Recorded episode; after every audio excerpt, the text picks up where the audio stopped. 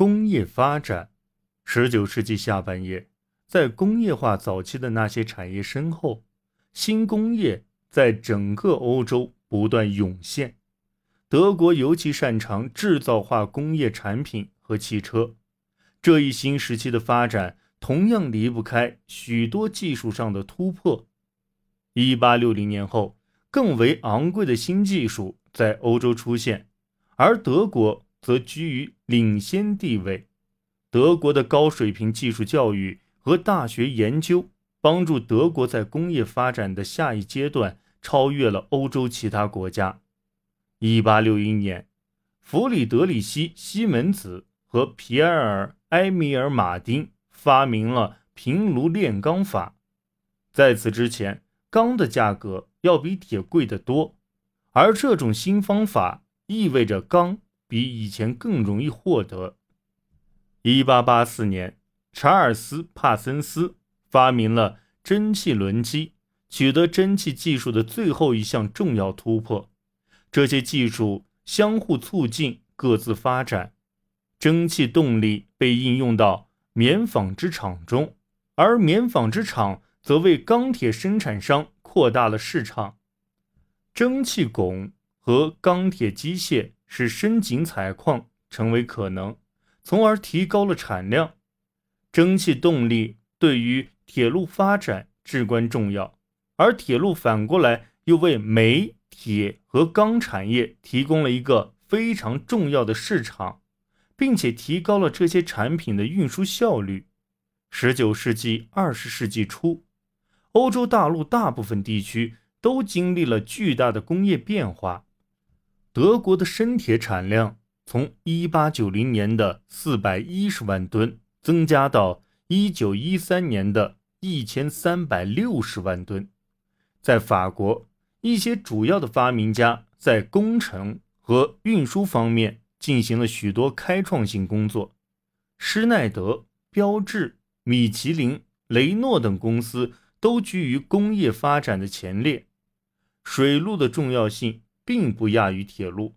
多瑙河仍然是奥地利的生命线，莱茵河对德国也至关重要。欧洲人修建的运河。使货物运输及与遥远的帝国的联系更加便捷。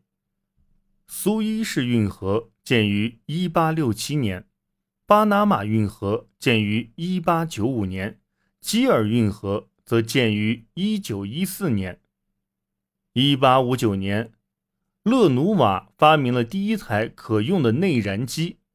1885年，戴姆勒奔驰发明了。用于推进四冲程内燃发动机，这种发动机在汽车中的使用，首次对蒸汽推进提出了挑战。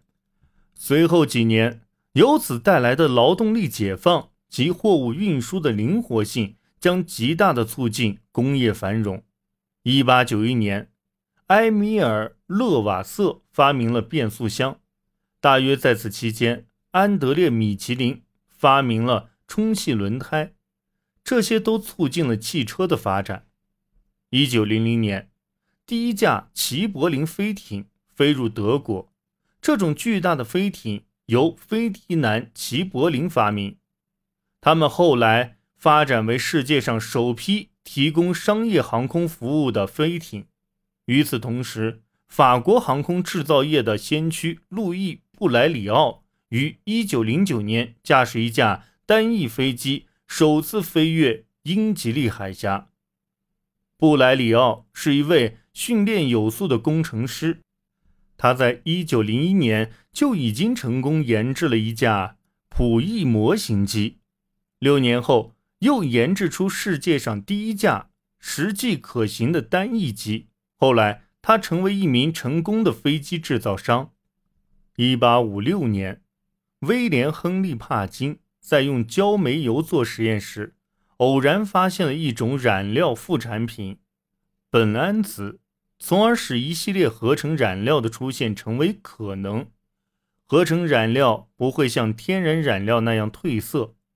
英国工业没能利用这项突破，反而是德国的巴斯夫公司开始大规模生产化学染料。至一九零零年，世界上百分之九十的染料都是由德国生产的。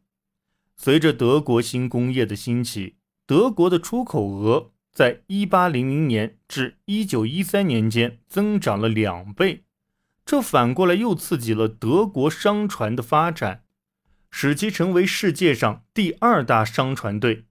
德国农民充分利用肥料和现代农业技术。来增加农业产量，因此德国的农业产量比欧洲其他国家高得多。在俄国，雇佣上万人的大型化工厂在圣彼得堡和莫斯科建成。得益于肥料和农业技术的发展，即使是落后的俄国农业，其粮食产量也在一战爆发前三十年取得每年增长百分之二的产出。瑞典的诺贝尔兄弟和法国的罗斯柴尔德家族率先开发了俄国的石油。到1900年，俄国的石油产量已经占全世界的一半。在奥匈帝国，由于化工产品和加工工艺的发展，酿酒、甜菜制糖等产业产量增加，从而帮助那些大量的农村人口。电报。最初是作为铁路信号员传递消息的一种手段而面世的。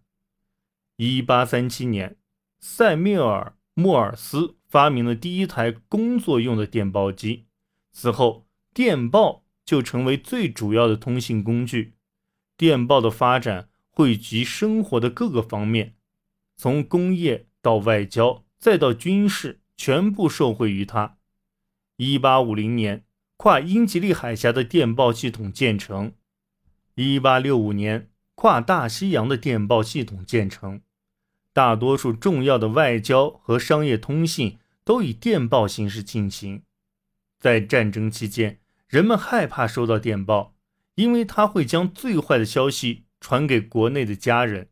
一八五零年，路透社通过电报报道国外新闻。提供了及时详尽的世界资讯。一八七六年，亚历山大·格雷厄姆·贝尔发明了电话，通信方式进一步改变。德国对这一项新发明尤其关注，很快便掌握了其在军事上的应用。一八九五年，古列尔莫·马可尼首次展示了他的无线电传输技术。一九零一年。他首次将无线电信号发送到大西洋彼岸。马可尼的发明对海军和航运公司来说至关重要。19世纪，通信领域发生了翻天覆地的变化。在1800年，一封信要经过数周才能穿越欧洲，而1900年，电报只要一个小时就可以将信息传递过去。世界。不再回首往昔。